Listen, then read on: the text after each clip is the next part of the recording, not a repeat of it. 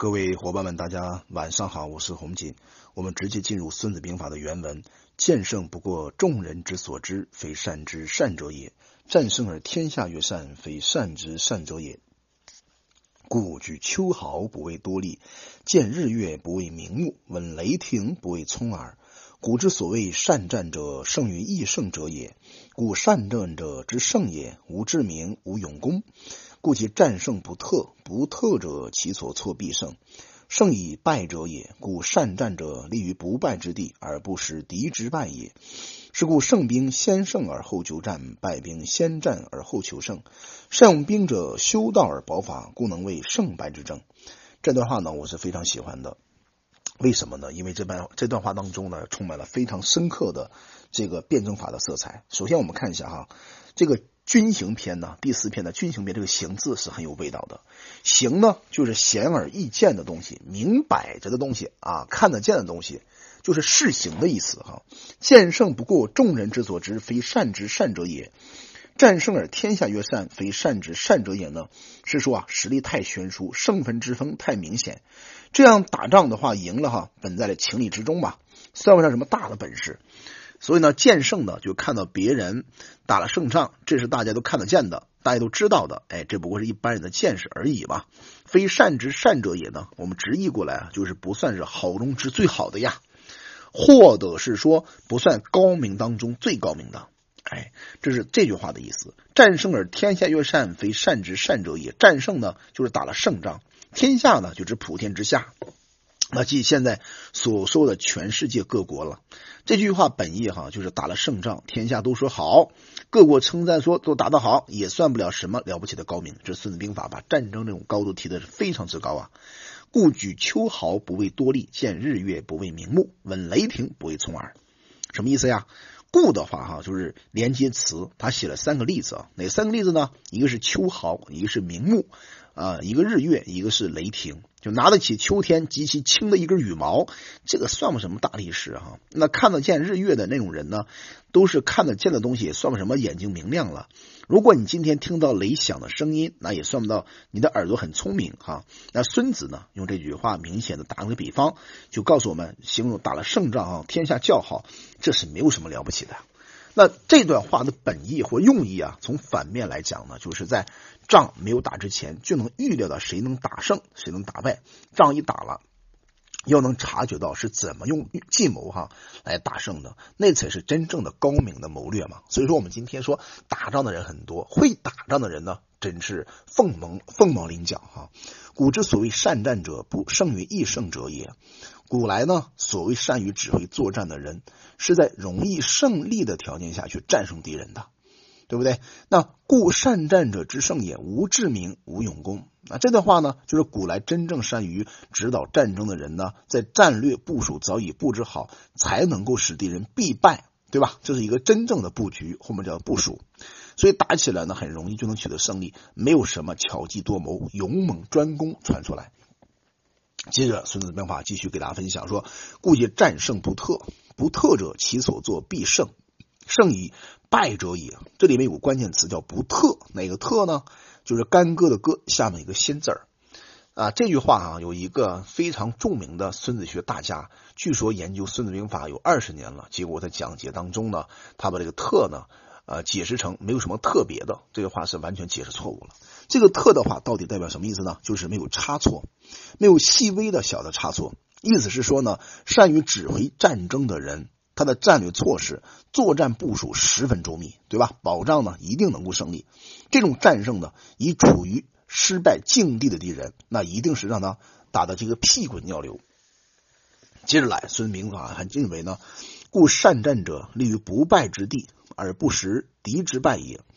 也就是说，我们自己先立于自己的不败之地，先掌握好主动权，也不放过使敌人失败的机会，攻其五倍嘛。那在孙子看起来的话，这才是真正的善战者，对吧？是故战胜胜兵先胜而后求战，败兵先战而后求胜啊。这里面啊有句话，一个是先胜，一个是先战。各位，如果你是老板的话，你做公司计划啊，做正正常的公司运转，你是先胜的还是先战呢？先胜啊，就是做好完全全盘的计划、全盘的布局、全盘的战略；先战呢，就是没有任何计划，直接作战。一个是莽夫的行为，一个是智慧的行为。请问一下，你会如何采取呢？这段话我们知道哈，就是胜兵呢，胜利的军队先胜而后求战呢，就是在充分准备了胜利的条件，然后呢去求取战争。败兵呢，往往是失败的军队先战而后求胜，就是缺乏胜利的必要条件。啊，先做个冒险同敌人交战，而侥幸的想获得胜利，这种情况下呢，基本上是一定失败的，对吧？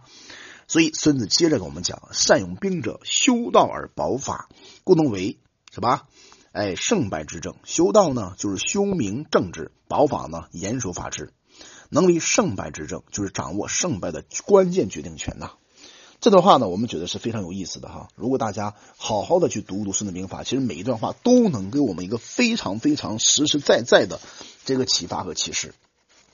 我自己呢是非常这个受益于兵法的，而且在这个兵法方面呢，我觉得你在呼吸之间，可能在跟呃跟人打交道啊、谈判呐，包括制定战略的时候呢，它多多少少都会在你内心深处产生很多的启发，叫做举一隅不以三隅反。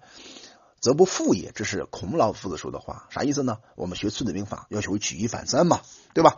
这里面讲的形胜呢，我们要注意哈，作者讲的战争都是大国间的战争，类似于两次世界大战的那种战争，而这种战争呢，都是由国家支持的正规战争，强弱的行定，胜负的分界啊，所以说呢，实力啊，有时候比诡诈更为重要。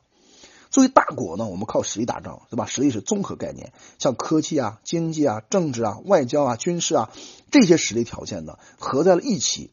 那么，因此呢，战争的政治性和总体性是很强的，一切好像都属于正啊。虽然大国也用诡诈的方法，诡诈呢主要是讹诈，比如说战略威慑呀、虚声吓唬啊，对不对？那后面有硬东西，所以他才能够吓唬你嘛。战争呢，不光这一种，还有另一种呢，就是历史上弱胜强、一胜下、留控胜官军的，不靠这些，他们在实力上没有优势，怎么办呢？照样有他们的打法，比如说持久战、以就游击战。今天我们所说的非法武装哈，恐怖分子，他们也有他们的打法。我们不能说呢，只有正规的战法才叫战法，不正规的战法呢就不属于战法。战法、兵法，对吧？不光属于强者，弱者也可以用兵法呀。你看哈，在司马法当中也是一个非常著名的兵法。他在司马法当中有个人本这一篇哈，他说了一段话，叫做“古者以人为本，以义治之，之为政。政不获义则全，全出于战，不出于中人。”这段话呢很明显嘛，就政是政治嘛，权是战争啊，权变呀。古人认为啊，权是因为行政行不通了。不得已而用之，其实呢，行和势的关系呢有类似之处。前者呢是一种正，后者是一种权，对吧？所以我们经常讲一句话叫“持经答辩”，持经答辩，关键也在这里面。所以呢，我们可以看出来，对大国来讲，对一个企业来讲，行和势呢区别是很明显的。但对于弱势的对手来讲呢，行和势啊几乎是一体的。那么势呢要比这个行要重要，对吧？但是势脱离不了行。这里面是一个动态，一个静态，他们之间的关系是无法去分别拆开那个拆开去看的。好了，我们看一下哈，这段话的本意到底是什么呢？啊，在孙子看起来哈，预见到胜利，不超过一般人的见识，算不得高明的人。打了胜仗，普天下都说的打得好，哎，这也算不了什么了不起的事情。这就像举起秋天的毫毛。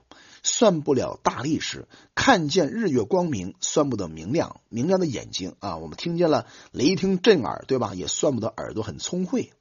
那古来所说的善于打仗的人呢，都是在容易取胜的条件下战胜敌人的。所以呢，善于打仗的人呢，打了胜仗，并没有智谋的名声，也没有勇猛的武功，所以他们取得胜利啊，不会有差错。其所以不会有差错呢，是因为他们的战略措施呢，先造成必胜的条件。因此呢，战胜啊，已处于失败地位的敌人呢，善于打仗的人呢，总是使自己处于不败的地位，而不放过使敌人失败的机会。因此啊，胜利的军队啊，先有了胜利的把握，才寻找敌人交战。那失败的军队呢，往往是先冒险同敌人交战，企图在作战当中侥幸获得胜利。这里面有关键词，一个是侥幸，一个是冒险，对不对？那善于领导战争的这个人呢，要修明正直，确保法治，所以能够掌握胜败的决定权。在孙子提出的“先为不可胜，以待敌之可胜”，这是在军事上普遍的规律性的名言呐。他认为胜可知而不可为。那本篇重点讲战争的胜败呢，首先决定于物质条件，所以呢，只讲到可知而不可为。就是战争的胜负是可以从双方有形的客观条件对比当中预料到的，对，但不能超越客观条件祈求胜利的。